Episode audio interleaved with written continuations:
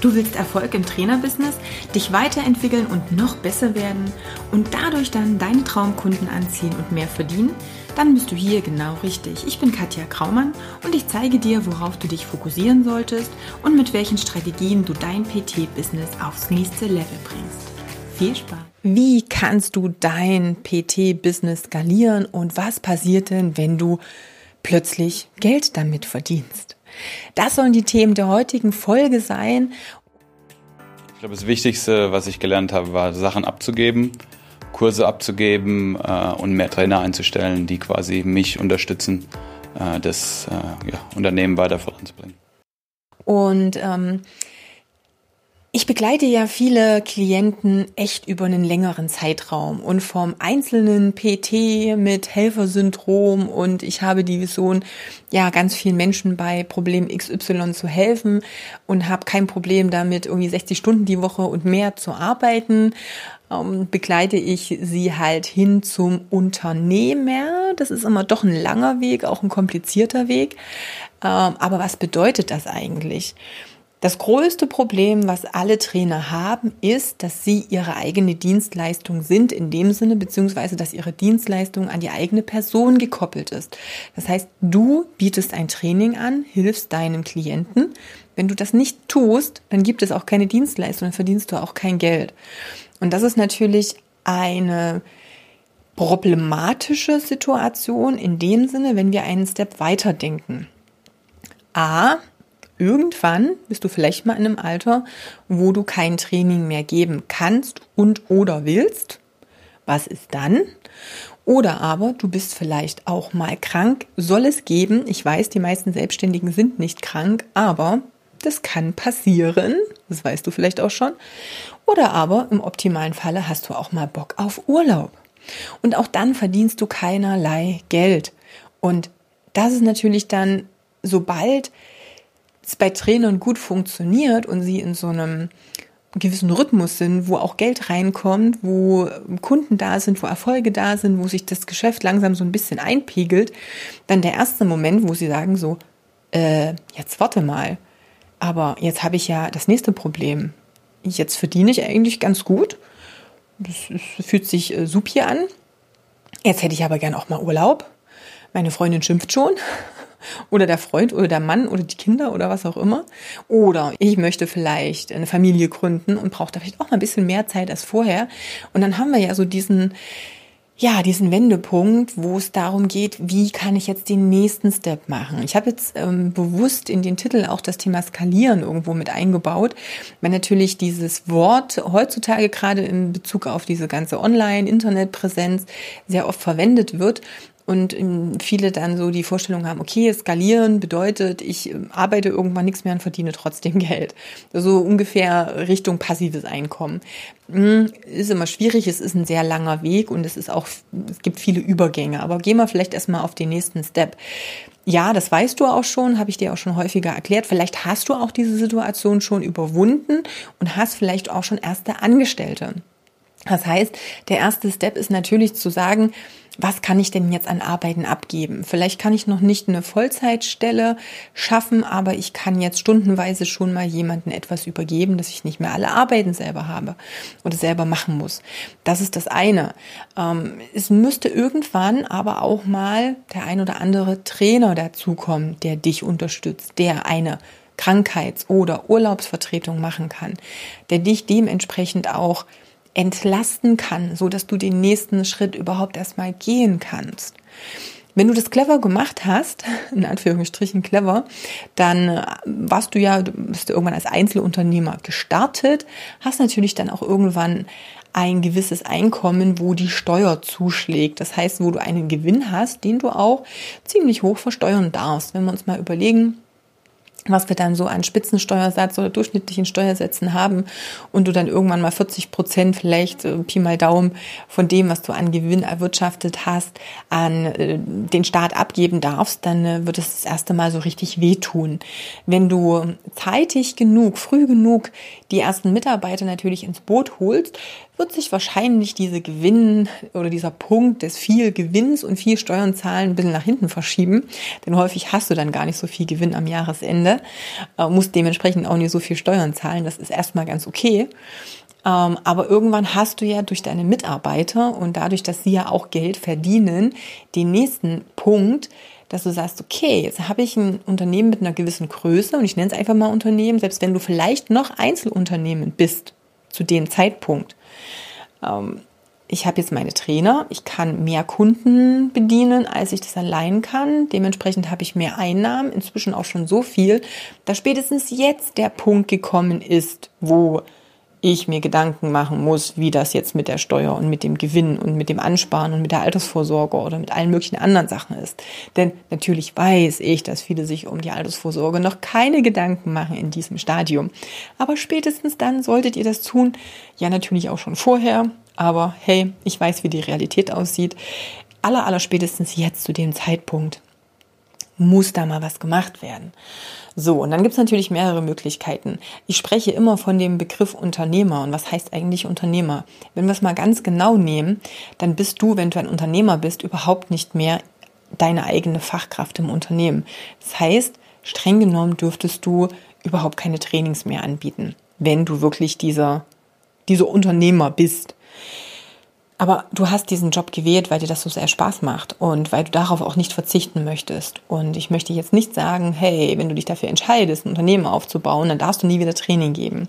Nein, das soll es nicht sein. Und es wäre eigentlich auch sehr schade, wenn das so wäre. Aber du wirst wesentlich weniger Training geben oder nicht mehr deine Hauptzeit ins Training stecken können, wenn es ein Unternehmen sein soll, was langfristig gut funktioniert. Denn dann gibt es wesentlich mehr Aufgaben für dich, die das Unternehmen in der Führung betreffen. Und da wird es nochmal einen separaten Podcast dazu geben, was das eigentlich bedeutet, welche Aufgaben ein Unternehmer hat, was das für dich in der Umsetzung, im, ja, in der Übersetzung Richtung, was tue ich denn denn eigentlich den ganzen Tag auch bedeutet. Das soll hier nicht das Thema sein, aber nur, dass du schon mal so eine Idee bekommst, okay, bedeutet irgendwann, dass du keine XYZ-Trainings mehr die Woche gibst, sondern da einfach weniger davon ja, da sind. Jetzt haben wir trotzdem noch das Problem des Gewinns. Denn, und das wäre schlimm, wenn es irgendwann dann nicht so wäre, denn dann hast du irgendwo ein Problem im Unternehmen. Ähm, wenn dann nicht dein Gewinn mal so groß ist, dass du ähm, deine, keine Ahnung, 40, 42, 45 Prozent Steuern hast, ja, dann, wie gesagt, machst du irgendwas falsch. Nur wenn du mal überlegst, ich habe, keine Ahnung, ne, du hast vielleicht 100.000 Euro Gewinn am Jahresende und darfst davon 40.000 Euro Steuern zahlen. Oder 42 oder ich müsste jetzt äh, eingeben in den Rechner, um jetzt die, die genaue Zahl geben zu können, dann tut das schon weh. Also ich fand das sehr schmerzhaft. Ich habe so gedacht, das ist ja nicht schön.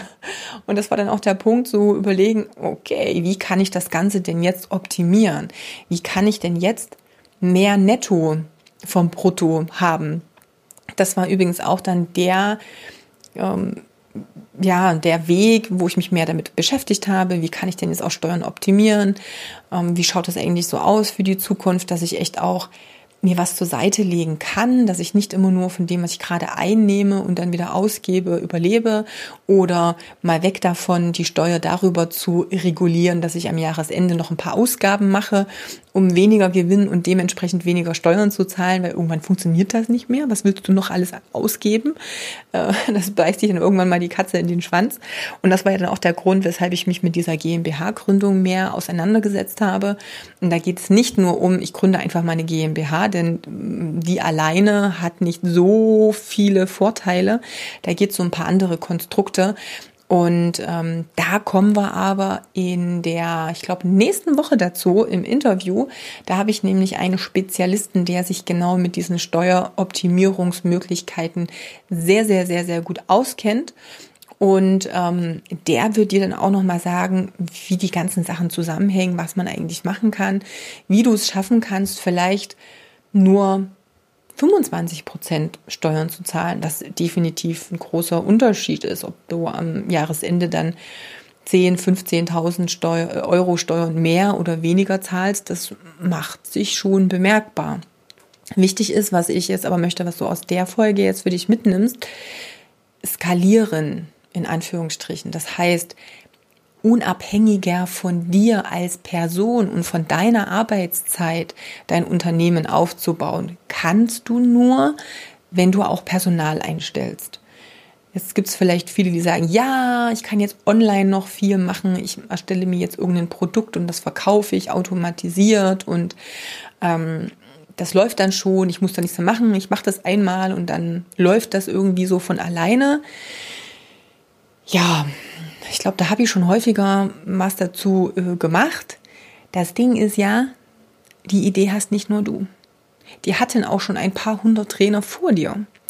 Sowohl im Englisch als im deutschsprachigen Raum. Und es gibt schon ganz viele, die äh, ganz viele tolle Produkte haben. Die Frage ist, ähm, wie kannst du gegen diese Konkurrenz, die es inzwischen gibt, ankommen? Und mal so eben passiv nebenbei äh, verkauft sie schon so von ganz alleine, ist es halt auch nicht. Da steckt mehr noch an äh, Plänen, an Strategie und auch wieder immer an stetigem, an stetiger Werbung und Co. dahinter, als du vielleicht denkst. Also es ist natürlich eine Option, es gibt da auch Möglichkeiten, aber so blauäugig, wie viele das sehen, ist es nicht. Und wenn ihr euch an Leuten orientiert, die das schon aufgebaut haben, dann schaut mal, wie lange die das schon machen, welche Konkurrenz es zu der Zeit gab, als sie damit angefangen haben, was sie aktiv aber an Zeit in diesen Jahren, und das sind immer Jahre, das ist nicht mal eben, habe ich vor sechs Monaten angefangen und jetzt habe ich jeden Monat schon 5000 Euro Gewinn dadurch. Das könnt ihr mal eben schon schnell vergessen. Also guckt mal, was da eigentlich auch an Arbeit drin steckt. Dass es noch andere Möglichkeiten gibt, als jetzt ein großes Offline-Unternehmen mit vielen Mitarbeitern aufzubauen. Ja, das ist wahr.